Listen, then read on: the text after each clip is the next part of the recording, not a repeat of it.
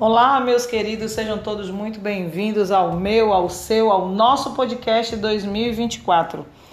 Novamente estamos aqui para darmos continuidade à leitura da palavra de Deus.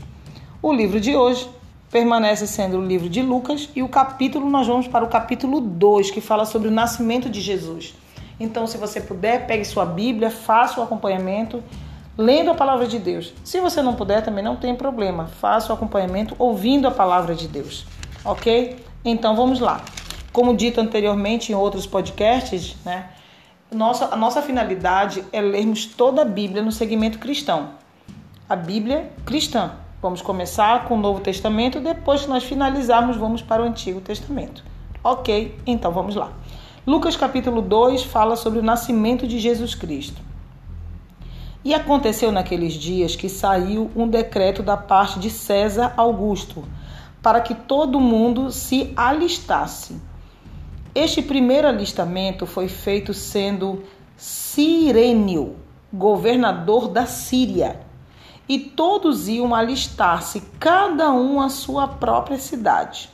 E subiu para Galiléia também José, da cidade de Nazaré, a Judéia, a cidade de Davi, chamada Belém, porque era da casa e família de Davi a fim de alistar-se com Maria, sua mulher, que estava grávida. E aconteceu que, estando eles ali, se cumpriram os dias em que ela havia de dar à luz.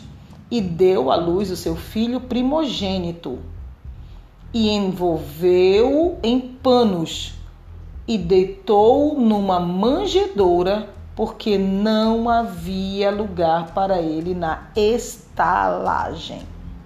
Até aqui. Sabe que eu acho muito interessante essa mensagem?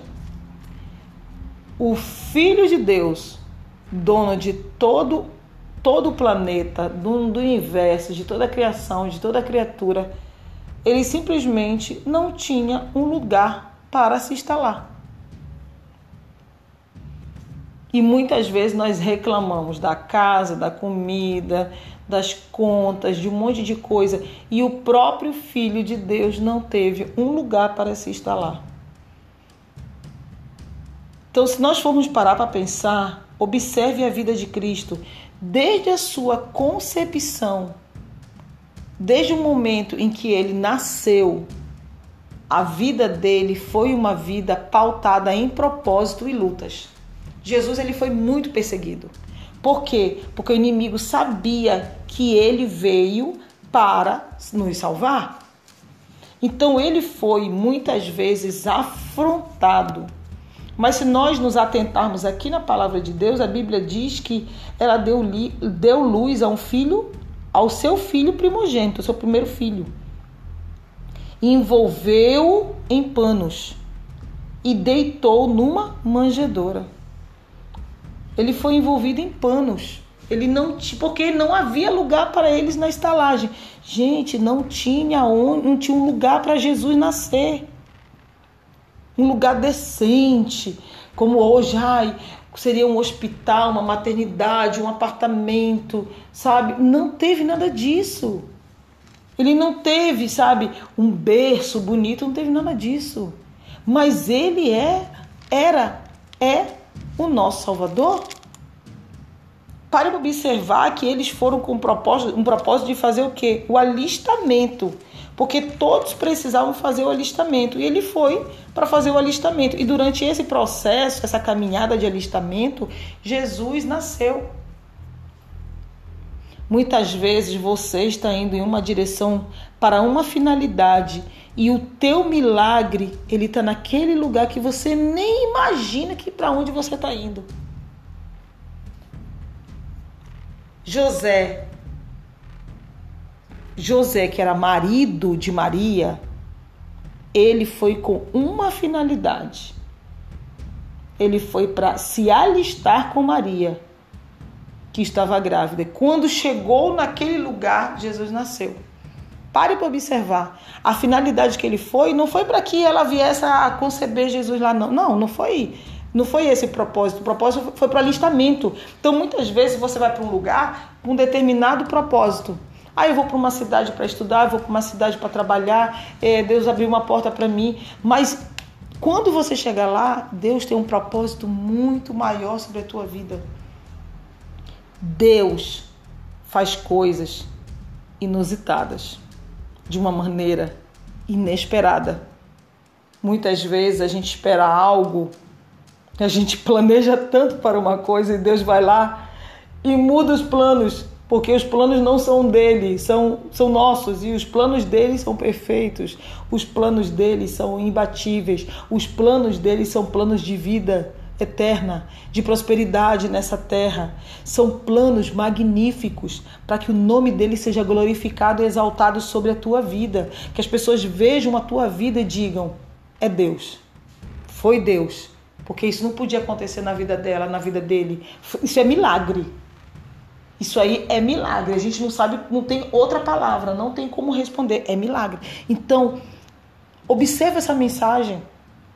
Pare para pensar José e Maria foram, foram com um outro propósito, com o propósito de se alistar e durante o processo de alistamento até a chegada, para ir naquele local fazer o alistamento, Maria teve Jesus, concebeu Jesus. Olha, e foi num lugar simples. As coisas mais belas não necessariamente precisam ser as mais caras. Pare para observar a natureza. O céu é lindo e você não paga por ele. As estrelas, nós observamos o reflexo das estrelas. Que coisa linda no céu quando não está nublado. A lua, o sol, a gente vê aquele reflexo do sol que está anos afastado da terra. Tudo isso são coisas, são, são astros que Deus criou para nós observarmos a sua plenitude, a sua glória, o seu poder. Deus, ele pode todas as coisas sobre a nossa vida. E que o propósito dele sobre a minha e a tua vida se cumpra.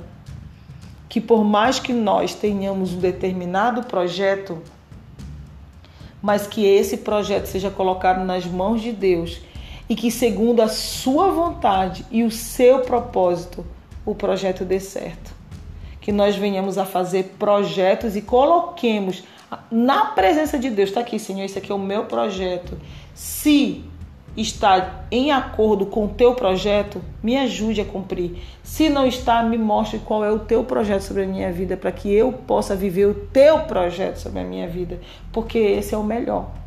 Então, eu quero te desejar nessa noite que o projeto que você está pensando seja o mesmo de Deus. E se não for o mesmo, que Deus venha colocar no teu coração e no meu coração também. Eu digo isso para mim também. No meu coração, o projeto dele sobre as nossas vidas. Então, nesse momento, eu peço que você feche seus olhos, incline sua cabeça. Eu quero te dizer algo: não fique triste nem frustrado se você planejou algo e não se cumpriu. Acredite, muitas vezes Deus está te dando um livramento. Deus está me dando um livramento. Experiência própria. Houve, houve projetos, houveram projetos que eu fiz que não eram em, em acordo, de acordo com a vontade de Deus. Não eram planos de Deus. E eu, por tanta insistência, Deus até permitiu, permitiu eu viver. Mas o que foi aconteceu? Eu sofri bastante as consequências por estar vivendo aquilo que não era de acordo com a vontade de Deus. E lá na frente eu vi, não era a vontade de Deus.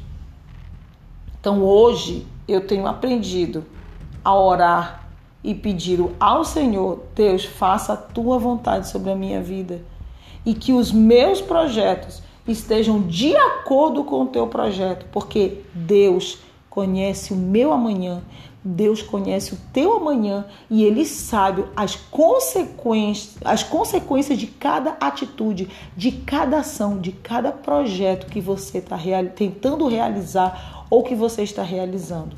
Então coloque tudo nas mãos de Deus, tua vida, teus projetos, teus sonhos, teus desejos, sabe, suas frustrações, tudo ponha nas mãos de Deus, porque o Senhor ele vai te dar respostas necessárias. Não se entristeça. Hoje você pode estar chorando por algo que você não recebeu de Deus, mas lá na frente você vai dizer: "Oh, graças a Deus que aquilo lá atrás não deu certo", porque Deus sabe o que é melhor para você. Amém? Então vamos nesse momento, eu peço que você feche seus olhos, incline sua cabeça e acredite, essa mensagem é muito para mim.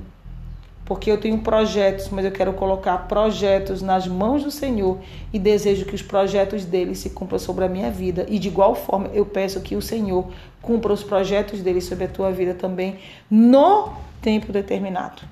Que ele venha nos preparar para recebermos aquilo que ele tem para cada um de nós no tempo determinado e que Ele nos prepare para que nós não venhamos a perder ou até permitir que o inimigo venha roubar de nós ou nós mesmos entreguemos a Ele. Ok? Então peço que você feche os seus olhos, incline sua cabeça. Se você puder, se não puder, faça oração em espírito e vamos orar juntos. Vamos orar juntos, porque a oração tem poder. Bendito Deus, eterno Pai, no teu nome, eu te louvo e te agradeço por esta mensagem. Pai, muito obrigada por esta mensagem. Obrigado por esse podcast. É um instrumento, Pai, sobre a minha vida e sobre a vida dos meus irmãos, do meu próximo, aquele que está necessitando da tua ajuda. Pai, que os nossos projetos e os nossos sonhos sejam de acordo com a tua vontade e que, acima de tudo, Senhor, os teus projetos se cumpram sobre a nossa vida. É o que eu te peço em nome do teu filho Jesus Cristo. Deus, cumpra sobre nós a tua vontade, que é boa, perfeita e agradável. Em nome de Jesus, abençoa essa família dessa pessoa. Senhor, supra as suas necessidades. Supra as necessidades da minha família, da minha vida, da minha casa. É o que eu te peço em nome de Jesus. Amém. Fique na santa paz de Cristo e até o próximo episódio, se assim Deus permitir. Um forte abraço e até breve. Tchau, tchau.